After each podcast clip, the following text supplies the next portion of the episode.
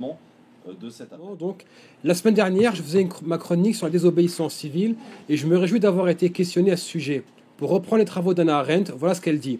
Les actes de désobéissance civile interviennent lorsqu'un certain nombre de citoyens ont acquis la conviction que les mécanismes normaux de l'évolution ne fonctionnent plus ou que leurs réclamations ne seront pas entendues ou ne seront pas suivies d'effet. Pour faire simple, la désobéissance civile, c'est le refus d'obéir au gouvernement par la résistance active et non violente pour inverser les rapports de force. Des exemples de mouvements de désobéissance civile qui ont abouti, c'est pas ce qui manque. Bien sûr, on a la marche de Gandhi contre l'occupant britannique ou le mouvement des droits civiques américains, mais on peut s'inspirer de notre histoire récente. 1953, honneur à la Guadeloupe, à la Martinique, la Guyane et la Réunion, qui avaient lancé une grève générale des fonctionnaires pour dénoncer l'inégalité des salaires entre habitants des Antilles et fonctionnaires de la métropole. Après 33 jours de grève et de mobilisation, le gouvernement promet un alignement des salaires mais refuse de s'exécuter. C'était sans compter avec la détermination des Antillais qui nous ont légué cette phrase restée dans les annales C'est nous désormais qui tenons le manche du fouet. La pression est maintenue sur le gouvernement et quelques mois plus tard, les salaires sont alignés, les Antillais ont gagné. 1971, sur le plateau du Larzac, une lutte avait été engagée contre l'agrandissement d'un camp militaire. Les paysans qui avaient déjà été fortement endettés auprès du Crédit Agricole se soulèvent contre l'expropriation de leurs terres qui avait été décidée par le ministre de la Défense de l'époque, un certain Michel Debré. Au départ, quelques 103 paysans s'étaient engagés à rester solidaires dans la lutte avec ce qu'on a appelé le serment des 103. Deux ans plus tard, le mouvement devient national et plus de 70 000 personnes viennent les soutenir en engageant une guerre d'usure aux autorités. Après dix ans de lutte, le projet est finalement abandonné avec l'arrivée au pouvoir de François Mitterrand qui ne voulait pas reprendre le flambeau. C'est d'ailleurs cette lutte qui a lancé le mouvement intermondialiste français pour la petite histoire. En 1995, on a eu la grève contre la réforme de l'assurance maladie décidée par un certain Alain Juppé et qui en 25 jours avait fait tomber son gouvernement. Sur Internet, on voit souvent cette citation de Nelson Mandela Notre liberté est incomplète sans celle des Palestiniens. Après avoir réussi à faire tomber le régime d'apartheid dans son pays, le mouvement initié par Mandela, Steve Biko et Desmond Tutu est devenu l'emblème de la désobéissance civile face à un régime injuste.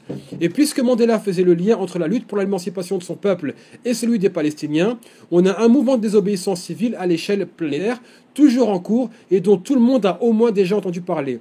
Je parle bien sûr du mouvement BDS qui signifie boycott, désinvestissement, sanctions pour la fin de l'occupation et de la colonisation israélienne des terres arabes, l'égalité des droits complète pour les citoyens arabo-palestiniens d'Israël et bien sûr le respect du droit au retour des réfugiés palestiniens.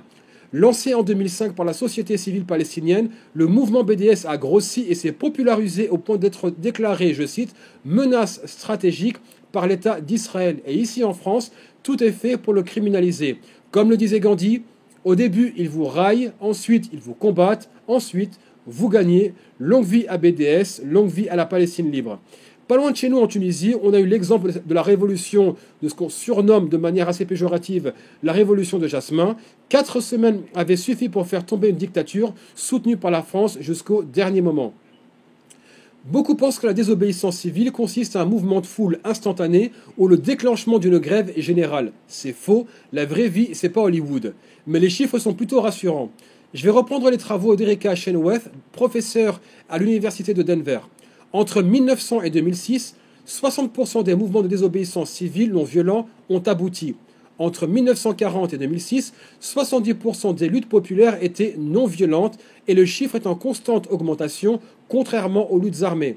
Par ailleurs, il suffit que seulement 3,5% de la population moyenne se mobilise pour qu'un régime tombe. Nous concernant, prenons des exemples concrets. D'abord, la première question n'est pas de savoir qu'est-ce qu'il faudrait faire pour engager la désobéissance civile, est-ce qu'on a vraiment envie de le faire? On est tous d'accord pour dire que la presse ne fait pas son travail d'information et ne joue pas son rôle de contre-pouvoir et que concernant les citoyens de confession musulmane, le service public a contribué à faire émerger un fasciste notoire comme Éric Zemmour. Question simple.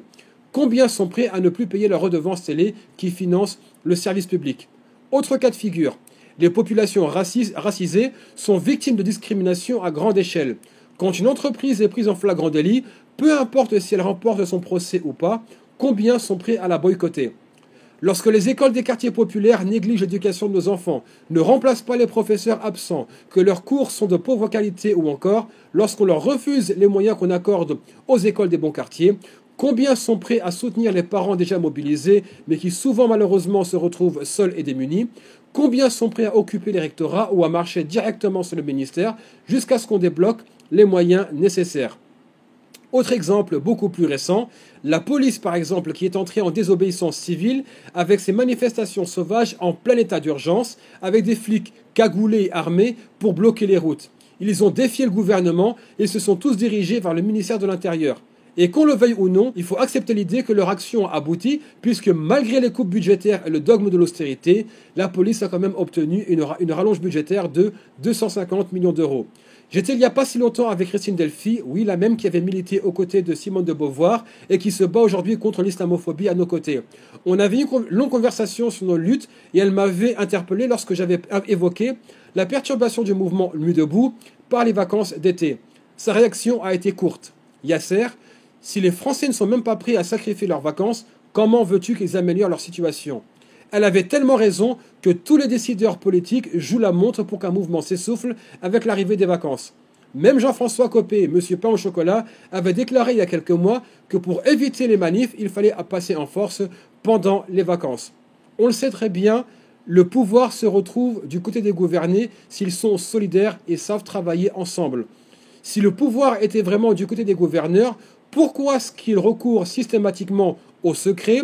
Pourquoi est-ce qu'ils se cachent pour décider? Et pourquoi est-ce qu'ils ont besoin d'une police pour mettre à exécution leurs ordres? Encore une fois, si on n'y arrive pas à faire bouger les lignes, mais c'est tout simplement par manque de volonté et surtout par manque de solidarité.